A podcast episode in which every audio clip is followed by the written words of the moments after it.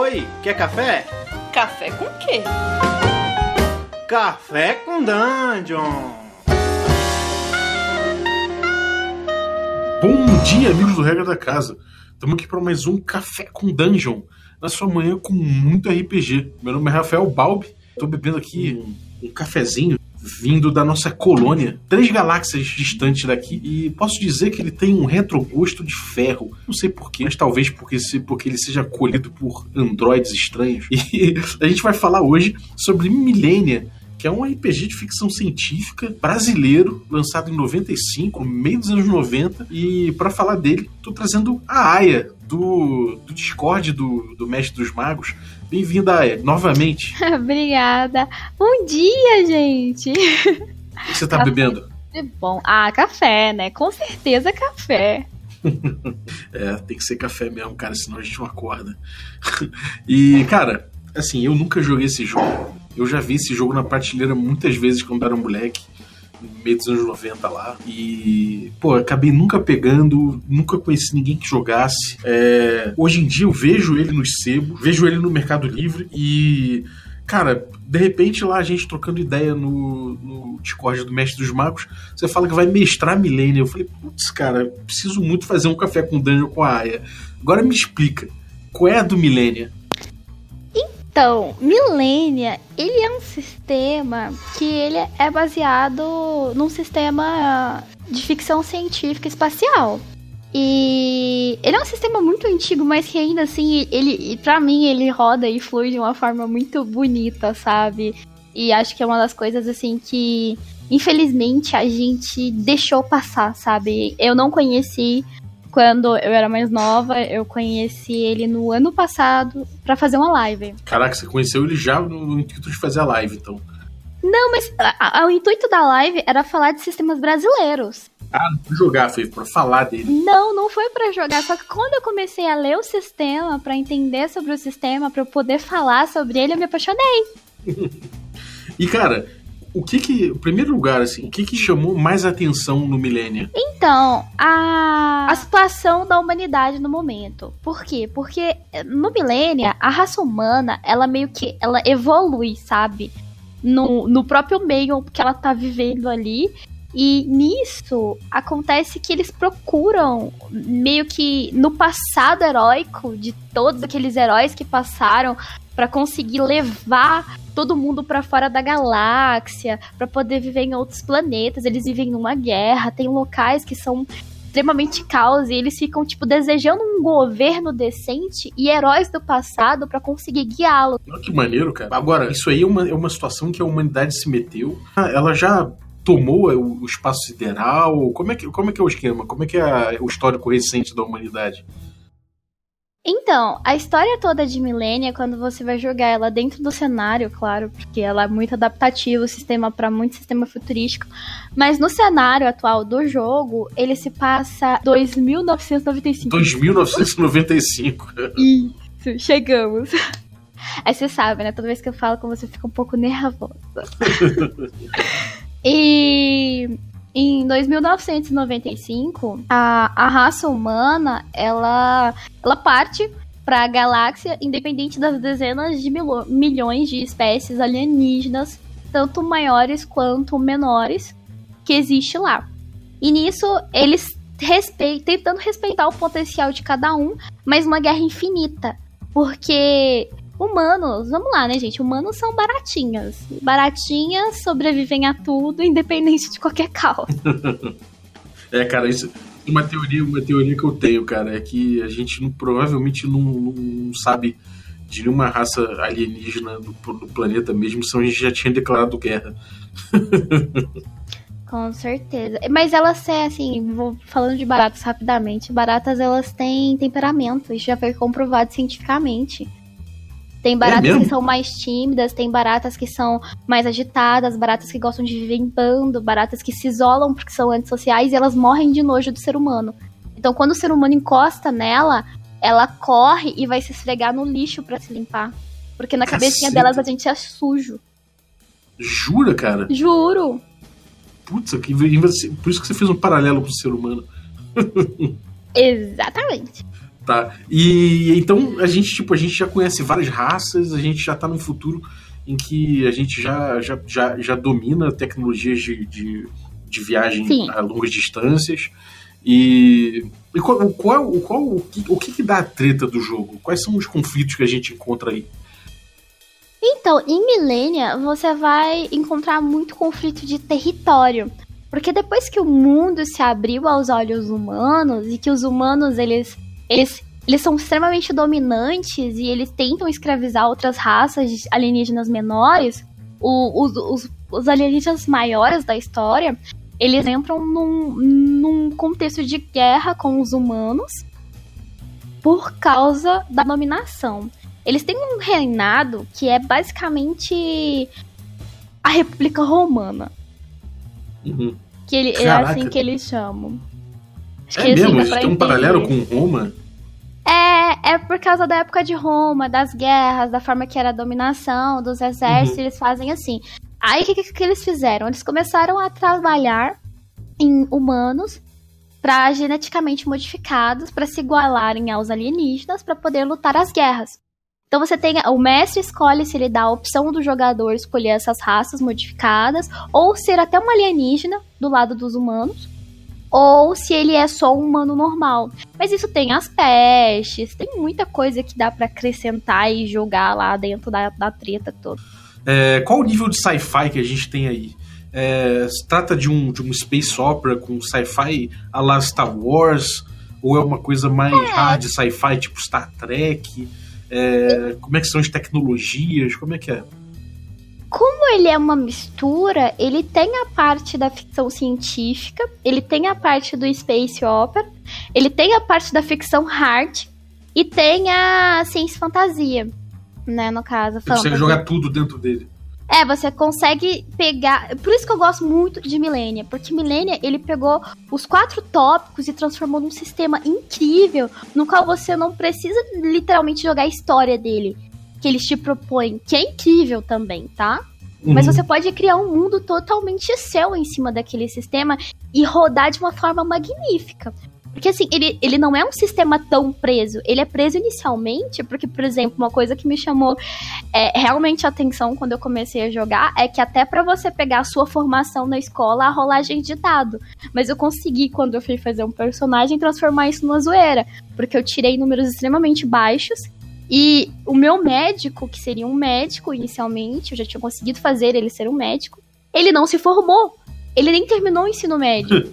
Então, assim, ele era um charlatão, mas ele tinha noções de medicina. E era o que salvava ele. Então, então é, o personagem é tudo rolado.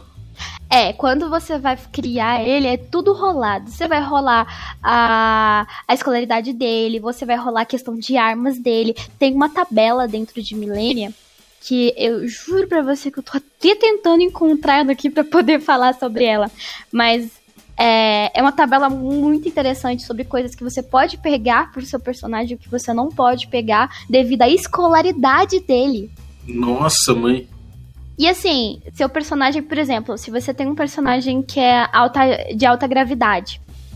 Então, assim, você já tem pré-definido que ele tem 1,60 de altura e nisso ele vai ter 75 quilos, mas isso pode variar entre 20 quilos a mais ou 20 quilos a menos, 20 centímetros a mais ou 20 centímetros a menos. Mas tem uma base pra tudo. De acordo com o planeta que você tá, de acordo com a tua origem. Putz, é muito maneiro. Exatamente. Então, você vai isso, isso é a parte mais hard sci-fi, né? Sim. Entendi. A capa dele já, já eu acho que já passa um pouco isso, né? Na capa dele tem um- uma espécie de robô, de traje feito em 3D, que na época era uma novidade, né? Gráfica, assim. Então, Imagina. hoje em dia a gente acha meio tosco, mas pra época era uma coisa que a gente olhava e falava: olha, capa 3D! Mas. É, hoje é tão nada pra gente, né? Incrível. É, como mas tá. é, é engraçado isso, né? Mas assim, eu acho que isso denota um pouco tipo de tecnologia que tem, né? Parece que a parte hard sci-fi dele é que tipo você não tem teletransporte, campo de força, espada laser, mas você tem tipo motor de dobra que permite viagem mais rápida que a luz, né? É, tecnologia de, de gravidade, é, tipo veículos antigravidade, é, gravidade artificial dentro de nave. E. Até em planeta. Se você quiser colocar, você consegue colocar. Porque, assim, há muitos planetas que, se você pega bases de histórias, isso sim, histórias em gerais, fica a dica para mestres aí. Você pode pegar um planeta que, em vez de você ter, ele, vocês terem criado para cima, para fora, vocês terem feito para dentro, como se fossem minhocas. E lá dentro, você consegue criar uma, uma gravidade falsa dentro de um planeta que pode ser no quinto dos infernos, entendeu? Olha que foda, cara. Nossa. E, e cara, assim, é, como é que é o sistema dele? Você jogando, ele puxa pra GURPS, às vezes você falando essa coisa da altura, do peso, de acordo com, com, a, com o planeta, não sei o que. Ele, ele puxa pra GURPS, ele puxa para que lado, assim? Com que ele se parece? O que, que são as influências dele? Ou o que, que ele influenciou na sua, na sua cabeça? Na minha opinião, na, pra, na hora de jogar, eu acho que ele pegaria muita coisa como, como se fosse um GURPS. Só que assim, as pessoas esquecem. Vamos lembrar um adendo aqui sobre GURPS. Gente, todas as regras de GURPS não se aplicam a quando você for narrar. Eles têm regras específicas para cenários específicos, tá bom, galerinha? ele não é essa complicação toda que falam, né? É, aí voltando aqui. Ele, ele é bem fluido, a questão da narrativa. Ele puxa muito para o pessoal que gosta de Star Trek, pro pessoal que gosta de. Matrix. de Matrix. É, é, é e, e, assim, o, é o que? Você joga. Você joga. O que, que dado que você joga? Qual é a mecânica básica dele? Ele é a base do D6. Normalmente você rola. Você rola uma quantidade específica de D6 para cada ação. Você rola 3D6 para tarefas regulares você rola 4d6 para tarefas difíceis e o valor que você tem que atingir é, é igual ou menor do que seu nível de proficiência, né? Então, ele é roll under. Isso é uma coisa, cara, isso é uma coisa bem old school. O roll under é uma coisa que, para quem não tá ligado, D&D antigo, né? Você tinha o seu atributo, você tinha que rolar, sei lá, fazer um teste de destreza. Você já rolava um D20, você tinha que tirar o número do seu atributo ou menos. Então isso realmente é uma parada bem old school, né? Essa coisa de você é, rolar 3d6 ou 4d6 e ter que ficar abaixo do teu, do teu atributo, do teu, da tua perícia. Sim, tem as perícias separadas. As perícias elas são habilitadas no um pouco acima disso que eu tava falando aqui, que aí no caso você vai jogar reflexos. As perícias são força, reflexo, saúde, intuição, vontade e presença. A presença é a mesma coisa da presença do vampiro à máscara. Sim, para ajudar a, a assemelhar. E nesses dentro desses atributos, depois que você escolher a, as coisas da, da sua escolaridade, aí entra as proeficiências, que também soma, que entra em não habilitado. Aí se você tiver 9 para cima, ele você é um aprendiz naquilo. Se você tiver 11, você é habilitado naquilo. Se você tirar 13 para cima é especialista, 15 mestre e 17 é as. Aí tem toda a divisão explicando o que cada um. E esses números que você vai rolar para sua proficiência ajuda muito em muitos casos da, da A sua proficiência, ela vai casar, ela vai se juntar ali junto com a sua escolaridade.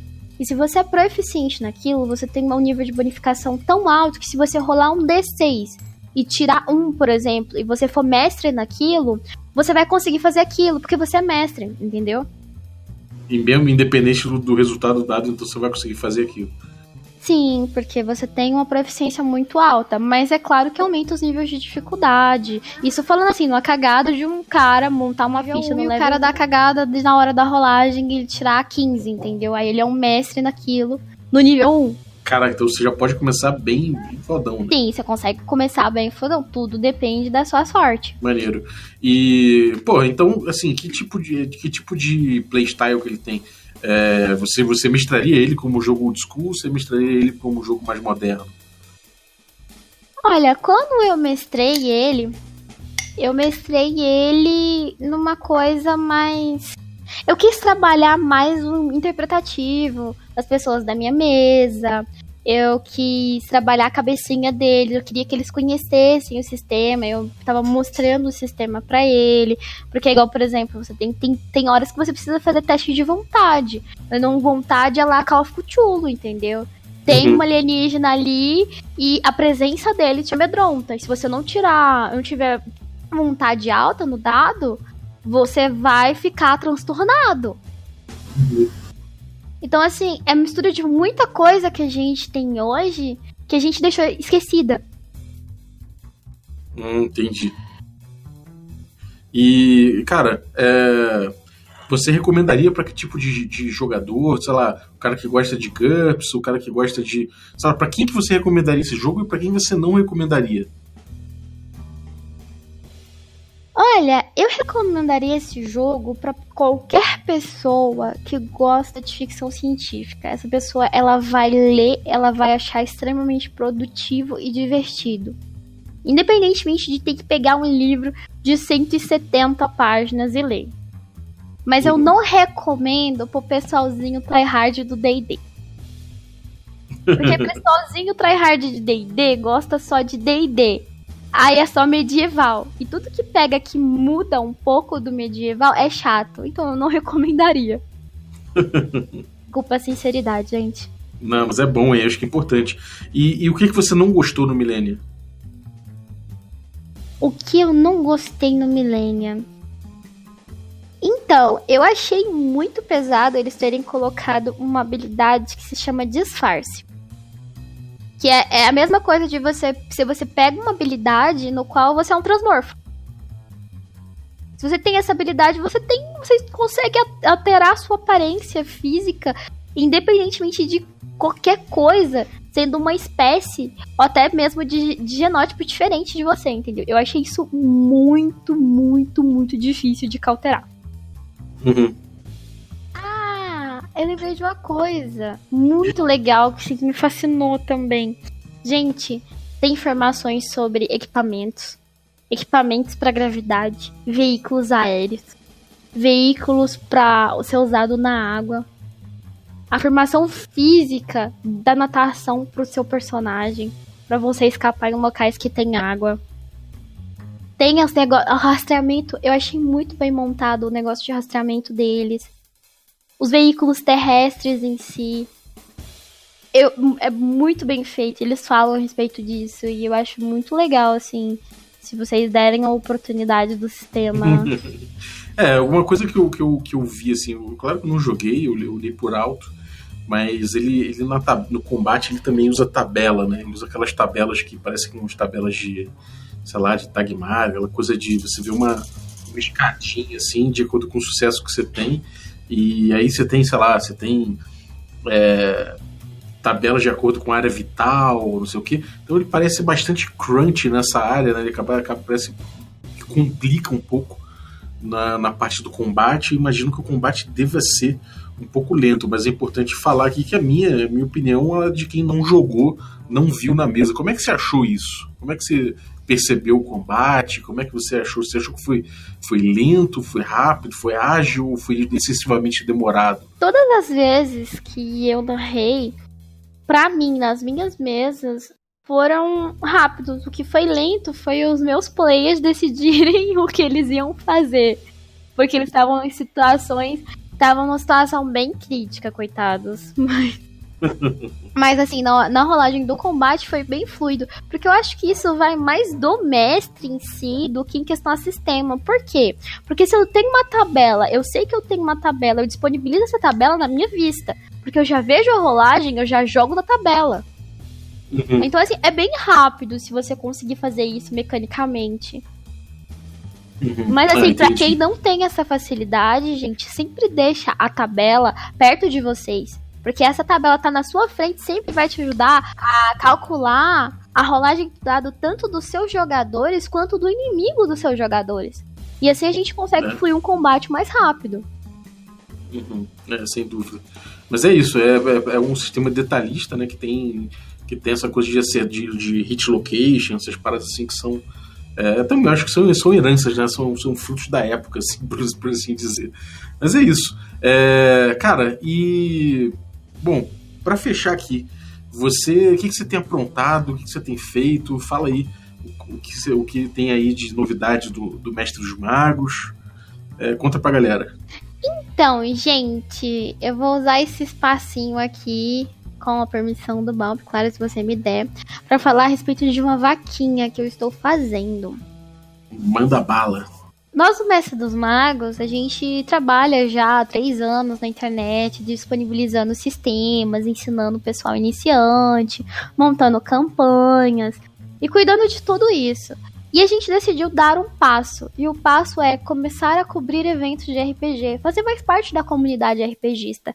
Só que, para isso, a gente vai precisar de uma ajuda financeira. E para iniciar, eu montei uma vaquinha no Apoia-se pra ver se as pessoas dão 10 reais, gente, porque cada 10 reais que você monta, uma hora você chega lá. E a meta é 600 reais, por quê?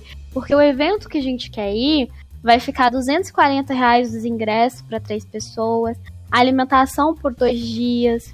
Tem o eu coloquei o dinheiro para comprar algumas coisinhas para sortear pro pessoal do servidor e um dinheiro para inteirar minha passagem, porque assim tá bem difícil, todo mundo sabe, para todo mundo. Mas assim, se você puder doar, ótimo. Se você não, não puder doar, tipo, não fica triste. Vem jogar RPG com a gente no Mestre dos Magos, entendeu? E se divertir. Mas é um passo que eu já tô tentando dar há muito tempo e eu realmente espero que dessa vez dê certo. Olha, eu vou dizer, o trabalho da Aya no, no, no grupo de Discord do Mestre dos Magos, para quem não conhece, é excelente. Ou seja, lá você abraça jogadores que estão atrás de mesa, mas não tem como jogar presencial. É, você encontra mesas online o tempo todo, várias, inclusive. Você encontra mesas para iniciantes, você encontra palestras diárias para gente que está começando ou, ou sobre temas mais avançados. É, o canal é muito organizado, o servidor é muito organizado, as pessoas vão conseguindo cargos maiores, vão crescendo lá dentro e ajudando os, que, os, os novatos. Então, cara, acho que esse trabalho tem que ser realmente recompensado. E, pô, lógico que vocês têm que participar mais da, da comunidade e, e ir nos eventos e tudo mais. Então, total apoio aí, pode contar comigo para esse, esse, esse apoio. Esse aí. Eu vou deixar o endereço, você me passa que eu vou deixar o endereço na descrição do, do nosso do nosso episódio. Então, uhum. cara, se você já conhece o Mestre dos Magos, obviamente você vai apoiar.